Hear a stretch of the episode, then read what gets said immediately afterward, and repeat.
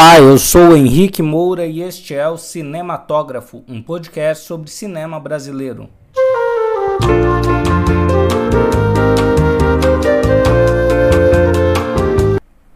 A ideia aqui é compartilhar umas leituras de filmes nacionais, e nessa semana de Oscar não poderia deixar de falar sobre Central do Brasil, o filme que quase nos deu o nosso primeiro Oscar com a interpretação dela, Fernanda Montenegro.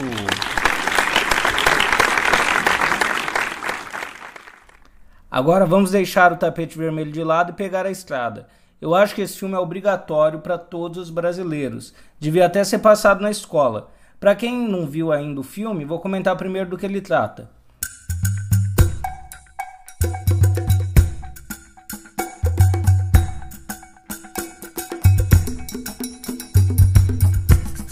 Central do Brasil traz a história de Dora, vivida impecavelmente por Fernanda Montenegro e do menino Josué. Dora é uma professora aposentada que complementa sua renda com o trabalho de escrever cartas ditadas por analfabetos na Estação Central do Brasil, no Rio de Janeiro. Logo no início, consegue se perceber no seu olhar, na sua postura, o peso de uma vida solitária. Ao chegar em casa, ela costuma rir das cartas com Irene, interpretada por Marília Pera. E ali escolhe quais cartas merecem ser enviadas, quais ficam guardadas numa gaveta purgatório e quais vão para a lata de lixo prazer dela basicamente é debochar dessas cartas e jogar tudo fora, se não enviar nada. Um dia, Josué chega com a mãe lá na estação central do Brasil e que pede para Dora escrever uma carta para o pai do menino que tinha ficado no Nordeste. Ao sair dali, a mãe dele é atropelada por um ônibus e morre. O menino fica abandonado na estação e apesar da relação hostil de um com o outro, Dora começa a se aproximar dele, acaba levando ele para casa. Gente,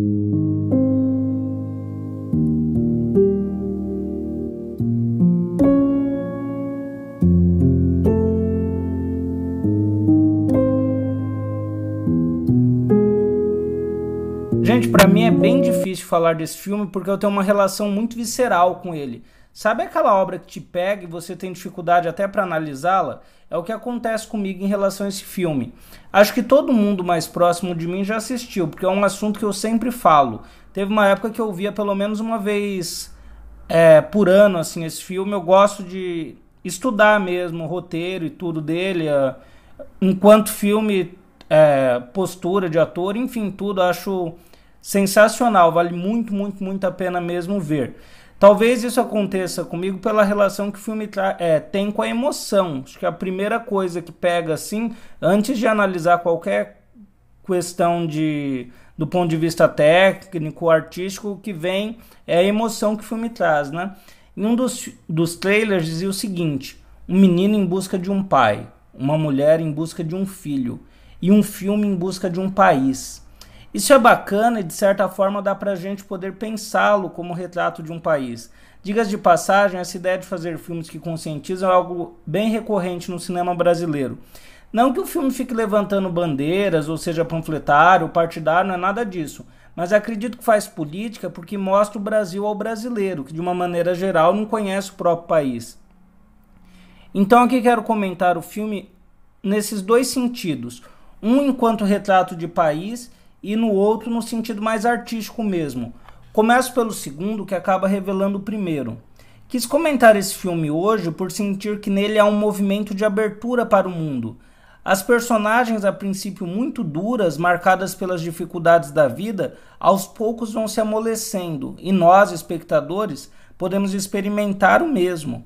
Talvez movimentos assim tenham acontecido muito ultimamente, e com toda essa mudança que o mundo vem enfrentando, nós também, ao nos depararmos com nós mesmos por tanto tempo, estamos experimentando a possibilidade de mudar ou ao menos de ver o, o que gostaríamos de mudar. Revendo o filme, que é um road movie, pensei na ideia que o Davi Arrigucci Jr. traz sobre o narrador. Ele diz o seguinte: Narrador é aquele que sabe. O que ele sabe é um saber de experiências feito que está na base da sabedoria tradicional como a dimensão épica que ele extrai da própria experiência ou da experiência que recebeu de outro. Essa experiência, aquilo que se acumula com o tempo ao longo da travessia, Os alemães designam-no com o termo Erfahrung, termo que ressoa a ideia de andar, de ir, de viajar. Quem viaja sempre tem histórias para contar. O narrador conta as histórias do que sabe por ter vivido ou se acumulou nele, porque ele passou pela vida e por aquelas coisas, ou porque as ouviu de outrem.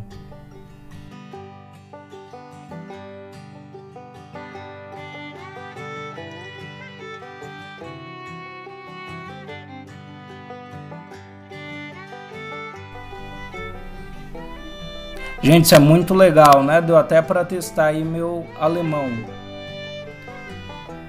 Eu gosto muito dessa passagem do professor Arrigucci Jr. e me dá a impressão de que a viagem, o meter o pé na estrada, é a melhor forma de vivenciar as coisas. Eu sou suspeito para falar porque eu sou mochileiro faz tempo. Para mim é como se fosse na estrada, com as suas belezas e perigos, que a vida acontecesse de verdade. Fora dela, vamos levando as nossas vidas a, com as máscaras e tudo certo. Mas nela a vida se abre à transformação. O filme parte da estação de trem com sua movimentação, aquelas pessoas todas andando, correndo por ali, e vai se aproximando de Dora. É impressionante como a Fernanda Montenegro conseguiu se camuflar e parece fazer parte de fato daquele cotidiano, ser uma mulher daquele subúrbio carioca pegando um trem lotado. Cara, ela era para ela ter vencido esse Oscar, porque mereceu. Mas no meu coração ela já tem o Oscar e é isso que vale. No coração de vocês também tem que ser assim. Mesmo quando os dois se aproximam, a relação entre eles é bastante complicada. O fato é que ela se, compa se compadece. Olha que aqui eu nem tô querendo lembrar da nossa compadecida, do menino. Ela se compadece do menino ali e segue viagem com ele. São os acontecimentos ao longo, ao longo da viagem que vão ligando os dois. Aos poucos vai se percebendo o quanto eles são parecidos, o que fica emblemático na cena em que os dois vestem uma mesma roupa. Não a mesma, mas uma roupa parecida, né? Deu para entender. Nessas passagens começa-se a estabelecer o cuidado de um com o outro. Diferente do filme Ensina-me a Viver, que os dois vão ensinando e aprendendo ao mesmo tempo. Mas nem tudo são flores nessa estrada. Há resistência dos dois lados e tentativas de se afastarem. Nisso há uma riqueza enorme na construção das personagens, estão tão habituadas ao, ao abandono que sentem dificuldades em estabelecer vínculos. A abertura para a vida, permissão para a leveza, acontece quando Dora conhece um caminhoneiro, interpretado pelo sempre brilhante Otton Bastos. Ali dá para perceber que nada do que foi será de novo do jeito que já foi um dia, como diria o Lulu Santos. Mas também não se concretiza. Desculpa aí o spoiler, mas preciso comentar do filme. Vamos percebendo que trata da história de dois órfãos, na verdade. Duas pessoas sem família, filho, filhos à espera de pais que não chegam. Nisso quero colocar a ideia de retrato de país. Não sei se você que está me ouvindo se lembra, mas na última Copa correu a notícia de que mais da metade dos jogadores da nossa seleção não tinham o nome do pai nos documentos. Eram, portanto, filhos de mãe solo. O filme retrata isso também, mas acho que podemos pensar esse ponto de um modo muito mais profundo: o país dos sem pai. Devemos nos lembrar, como colonizados, que quando os portugueses aqui chegaram, impuseram violentamente uma cultura e uma língua aos indígenas 500 anos depois, vemos novas formas de colonização. Em meio à pandemia, o clima é salve-se quem puder e o último a sair apague a luz. O filme com imagens em plano aberto nos insere em cena e nos devolve um país. Somos nós, os analfabetos, ditando as cartas de norte a sul. Ditando as cartas para que outra pessoa escreva. Isso é importante ser colocado. A gente mesmo não consegue escrever nada. É muito louco pensar isso. O verde, o azul e o amarelo também estão lá, nas molduras do envelope, nas cores dos correios, do caminhão e de alguns cenários. Esse país somos nós, abandonados à nossa própria pobreza, cultivando apenas a arte de viver na fé, como diriam os paralamas. Esse filme, então, ajuda a construir a noção de um cinema. Brasil como central, não é à toa o diálogo com outros filmes brasileiros, lembrando que é uma das produções da chamada retomada do cinema brasileiro. Central do Brasil é do final dos anos 90. Quando o Brasil havia acabado de sair de uma fase que tinha ficado uma, quase uma década sem produzir filmes. Isso também aparece no filme quando a Dora reclama que, nas, que as fotos nos fazem lembrar é, e a gente poderia simplesmente poder se esquecer de tudo. Ela acha que o menino também vai se esquecer dela. Ah, Dora. Ah, Fernanda Montenegro. Nós é que nunca vamos poder te esquecer.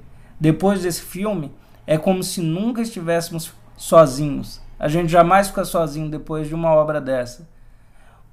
Um dia viajando no Rio, peguei um ônibus errado, que é bem minha cara, e acabei parando na Central do Brasil de manhã bem cedinho, devia ser assim umas seis e pouco, sete da manhã, tava meio escuro ainda, acho que era umas seis e pouco. E as pessoas continuavam a andar ali apressadas e tal. Fiquei pensando se a Fernanda Montenegro não, não estaria por ali com uma uma mesinha e tal, escrevendo as cartas ainda. É isso, somos esse povo que não sabe escrever, mas também podemos ser outra coisa. O filme nos lembra isso. Podemos ir mais. Podemos inventar outra coisa. Podemos escrever outra história.